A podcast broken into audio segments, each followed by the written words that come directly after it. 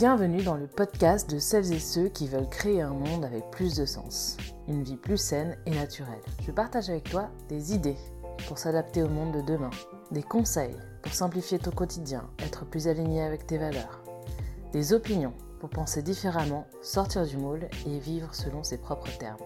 Le podcast est disponible sur toutes les plateformes. Pour ne rien rater, pense à t'abonner. Hello et bienvenue à toi dans ce nouvel épisode du podcast Se Relier. Se Relier, c'est une émission pour explorer et innover pour demain pour les personnes audacieuses qui ont envie de changer nos modes de vie. C'est un podcast intime qui se veut plutôt authentique. Ma mission, c'est d'aider un petit groupe de personnes à avoir des résultats concrets chez eux et impacter positivement la planète. Je ne vise pas de faire le plus d'audience possible, ce qui m'intéresse, c'est de te transmettre à toi ce que je trouve génial pour que tu en profites à ton tour. Alors aujourd'hui, on va plonger euh, sur euh, notre thème euh, de l'eau et notamment on va observer le comportement de l'eau, le cycle de l'eau pour comprendre bah, comment optimiser nos finances, comment bah, imiter cette nature et puis pouvoir bah, en tirer des, des secrets qui vont pouvoir nous aider dans l'optimisation de nos finances. Donc comme tu sais, bah, l'eau c'est la vie sur Terre. Si on n'en a pas ou peu, euh, bah on va pas bien.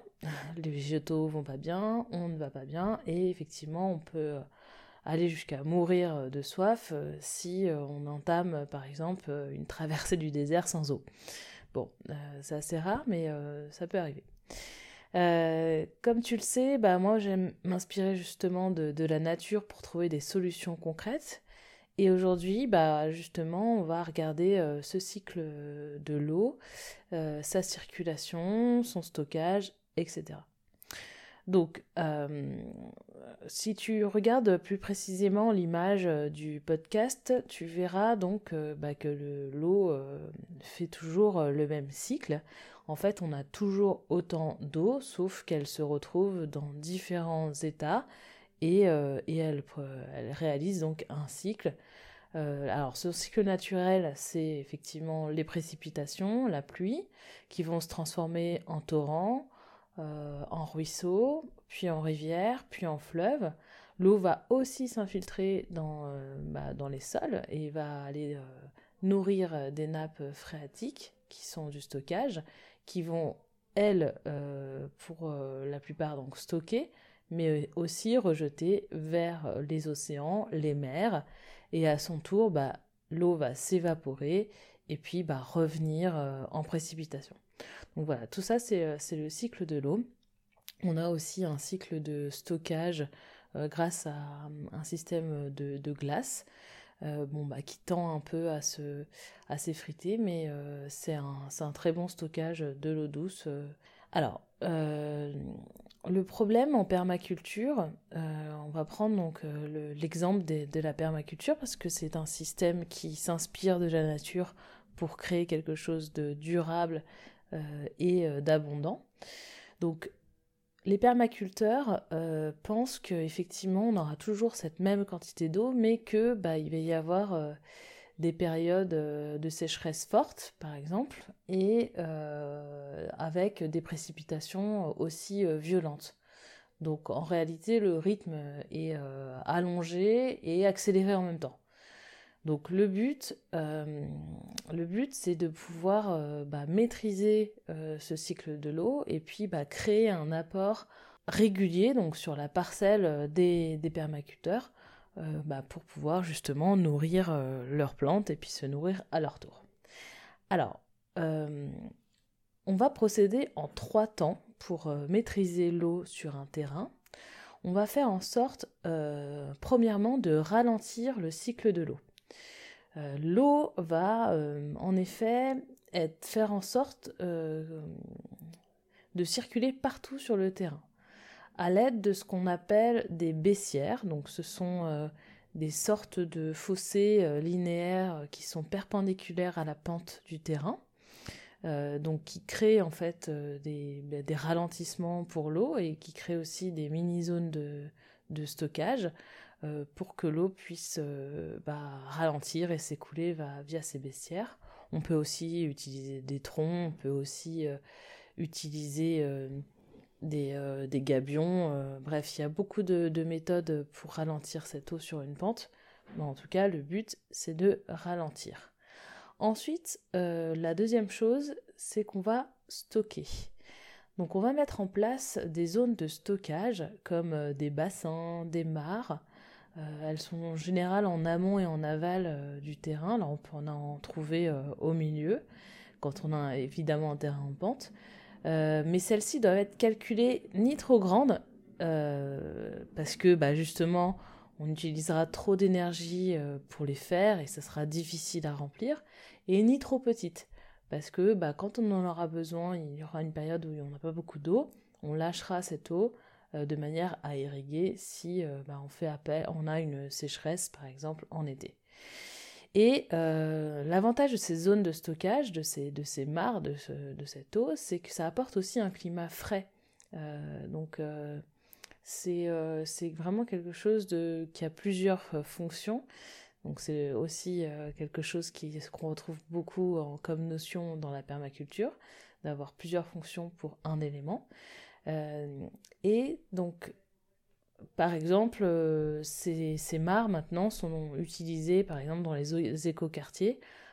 quand on fait un système de récupération d'eau de pluie, en général, on a un bassin au milieu de l'écoquartier qui permet également d'apporter de la fraîcheur, d'apporter de la biodiversité euh, au centre de l'écoquartier. Enfin, euh, et dernièrement, pour, euh, bah, avoir une irrigation régulière, le permaculteur va apporter un maximum de végétation autour de ses cultures. Pourquoi? Parce que les arbres et les buissons vont être, faire le rôle de régulateurs. En effet, ils vont absorber l'eau, ils vont en consommer bien sûr, mais ils vont en absorber plus qu'ils en consomment et ils en redonneront euh, en partie euh, au même endroit évidemment par évapotranspiration. Donc c'est comme comme vous quand vous transpirez, bah, pareil les plantes euh, le font mais le font de manière volontaire. Et ça arrive par exemple si on a une journée très chaude, bah, les végétaux à la fin évapotranspirent et créent, bah, une espèce de, fraîcheur du soir. Donc il fait beaucoup, il fait meilleur dans des endroits où on a euh, des végétaux que, euh, que lorsqu'on n'en a pas. Et ça a été prouvé notamment en ville, dans la ville de Bordeaux, où on a étudié des, villes, des rues qui étaient avec des arbres et d'autres non.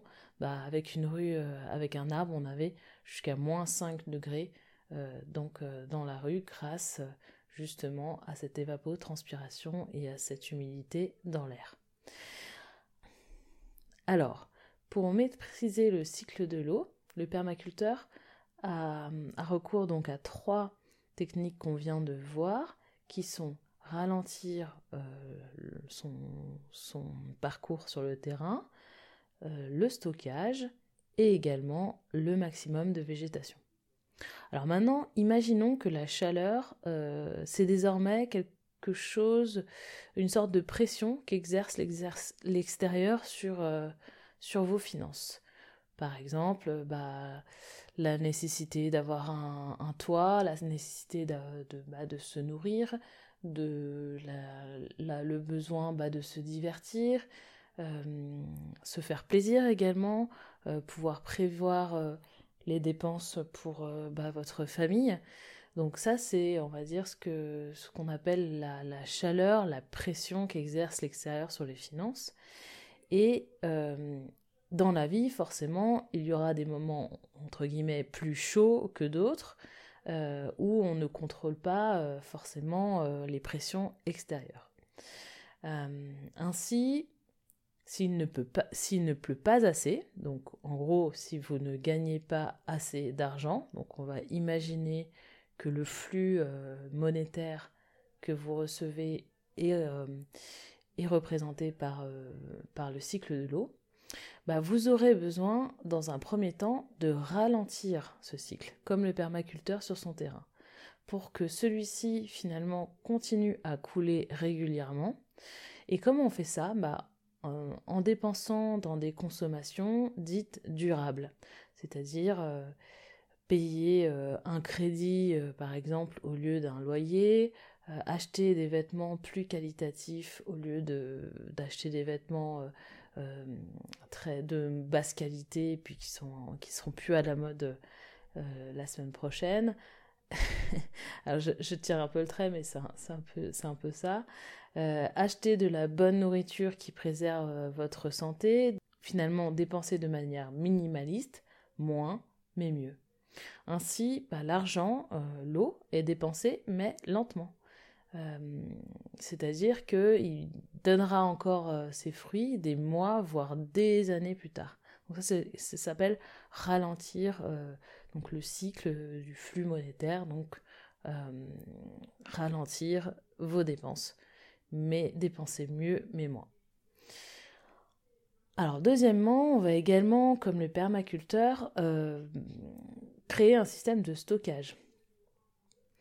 Faut bien penser bien sûr à faire des économies, mais euh, par exemple, euh, la fortune euh, de Picsou, dans mon exemple, ressemblerait à un grand lac un peu moisi, quoi. Parce que bah, il est, c'est une fortune qui est entassée, sans mouvement, qui est gardée dans un endroit sans vie, donc personne n'en profite, et en trop grosse quantité. Donc c'est vraiment bah, garder une étendue d'eau morte, sans poisson, sans, rien, euh, quelque part euh, à rien faire en fait. Donc stocker c'est bien, mais il faut stocker juste. Donc pensez combien d'argent je dois économiser en réserve de manière juste. Euh, posez-vous la question, quelle a été et quelle pourrait être la pire probable, entre guillemets, sécheresse dans mon cas? Est-ce que je dois mettre deux mois de, de revenus de côté? Est-ce que je dois en remettre 6 Est-ce que je dois mettre un an de revenus de côté?